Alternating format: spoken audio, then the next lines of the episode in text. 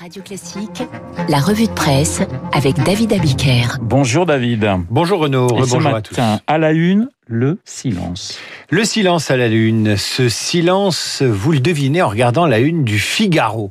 C'est une photo de Londres désert. Vous avez le pont de Westminster, aucune voiture, un ou deux piétons, un jogger, et puis ce qu'on devine être le silence d'une ville reconfinée.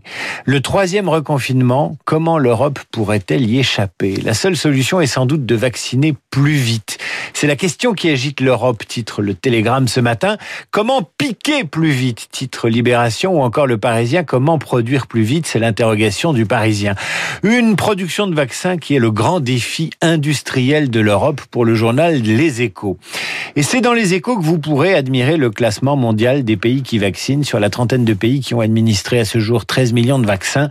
La France est avant-dernière avec 2000 doses. C'est un graphique qui fait peur. Quelques pages plus loin, une caricature de Macron juché sur un escargot géant avec sous le bras le dossier de la réforme de l'État.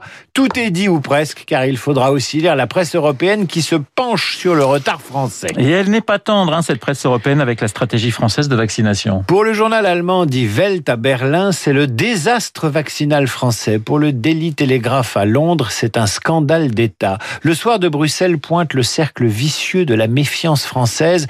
Quant aux Américains de Bloomberg, ils piquent là où ça fait mal. La France échoue à faire ce qui devrait être sa spécialité, vacciner. Et nos amis suisses du journal Le Temps titrent non sans malice que les vaccins français sont empêtrés dans la bureaucratie sanitaire.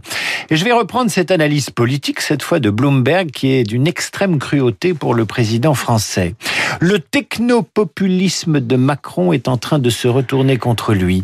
Alors qu'il prépare sa réélection l'année prochaine, le président est sur la défensive et s'implique de plus en plus dans la stratégie sanitaire opaque du pays, tout en tirant à boulet rouge contre sa mise en œuvre.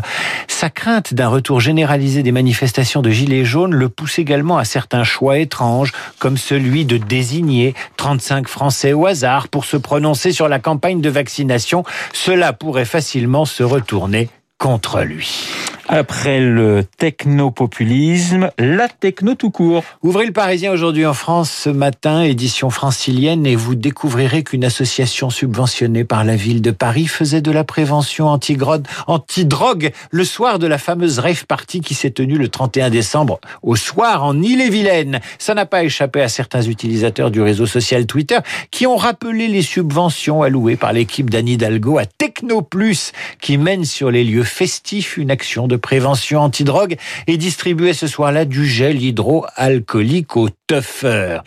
Alors tout cela part évidemment d'un bon sentiment, d'une bonne intention. L'association à pignon sur rue fait un travail reconnu au niveau national, mais on imagine le camion et les militants de la dite association le soir du 31 décembre en train d'expliquer aux fameux tuffeurs de la rêve clandestine les mérites du gel hydroalcoolique et les effets secondaires de la drogue, que c'est mal. On devine le niveau d'efficacité de cette initiative en pleine fiesta interdite et on se marre tout simplement en songeant à l'argent du contribuable parisien. J'aime bien la façon dont vous dites tougher. Hein. Un tuffer. Après la techno, le silence et l'onde de choc. Le silence, ingrédient majeur de ce que vos journaux relatent désormais sur la longueur. L'affaire de l'inceste est révélée par Camille Kouchner qui met en cause dans un livre à paraître demain le politologue Olivier Duhamel. Le Figaro parle de l'onde de choc de l'affaire Duhamel. Inceste et onde de choc, titre Libération, pour qui les révélations du livre précédées par celles du Monde et du Nouvel Observateur mettent fin à une omerta. Et c'est justement le mécanisme du silence, encore lui, en matière d'inceste que démontre l'anthropologue Dorothée Ducy dans Libération.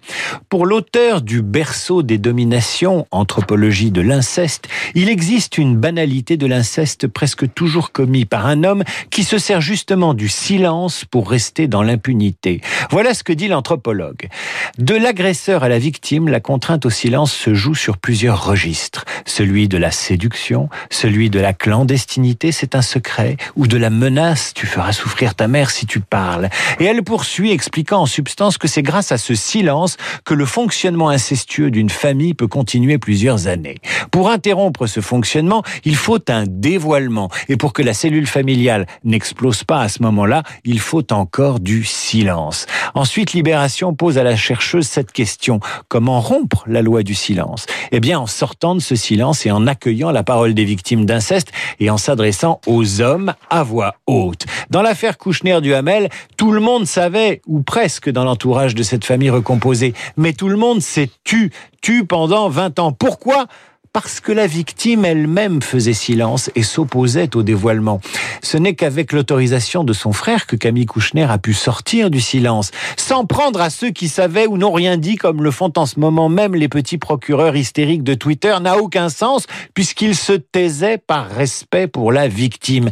Et c'est aussi ça le cercle vicieux de l'inceste. Se taire, c'est l'entretenir, en parler, c'est souffrir. Il y a donc le silence subi, tel que le décrit Camille Kouchner dans les colonnes de l'Obs aujourd'hui, mais il y a aussi le silence choisi tel que l'Obs toujours décrit cette ruée vers une denrée rare, le silence, le pas de bruit, des dîners silencieux, des casques anti-bruit, des randonnées où la parole est prohibée, des monastères où l'on se reclut, où cette parole est proscrite, comme l'écrivait l'écrivain Sylvain Tesson, le silence se négociera demain à prix d'or. Sauf que le confinement est passé par là et que les citadins renouent avec ce silence. On dévore l'histoire du silence de l'historien Alain Corbin. On fuit le bruit des villes pour le silence apparent des campagnes. On médite sans bruit, on fait du yoga, on découvre que le silence peut se partager dans une honnête Et on relit cette phrase d'un autre anthropologue, David Le Breton, auteur d'un traité du silence qui résume assez bien l'actualité d'aujourd'hui. Le silence est à la fois source de peur, d'effroi, de la même manière qu'il peut générer de l'émerveillement. Tout dépend des significations qu'on y projette et du contexte. Voilà, je vous ai laissé un petit temps de silence juste après votre revue de presse, la revue de presse signée David Abiker. On va briser ce silence avec euh, Paolo Conte, je sais que vous l'aimez beaucoup, David. C'est son anniversaire aujourd'hui, il a 83 ans. Il a d'abord mené deux carrières parallèles, hein, avocat et chanteur. Et le Wall Street Journal disait de lui, entendre du Paolo Conte, c'est comme regarder un film de Fellini. Neanche questo tempo grigio, pieno di musica e di uomini che ti. It's wonderful, it's wonderful, it's wonderful. Good luck, my baby, it's wonderful, it's wonderful, it's wonderful. I dream of you. Paolo Conte, 83 ans aujourd'hui. Je suis sûr que c'est un choix qui est validé par Jean-Marie Roire, qui sera mon invité dans, dans un instant, l'académicien. Merci David. Très bonne journée à vous dans un instant. Jean-Marie Roire et nous sommes en ligne avec Jean-Éric Brana pour évoquer